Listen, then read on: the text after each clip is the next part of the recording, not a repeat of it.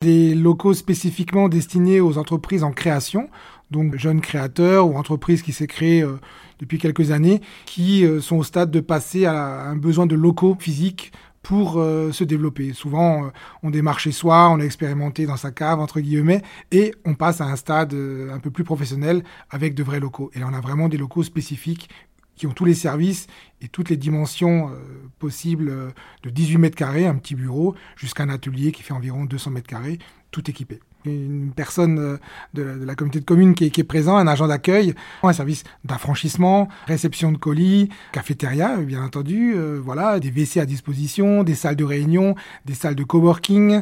On a vraiment toute la palette nécessaire, une photocopieuse à disposition, un abonnement à la fibre, tous les outils vraiment professionnels pour développer son entreprise.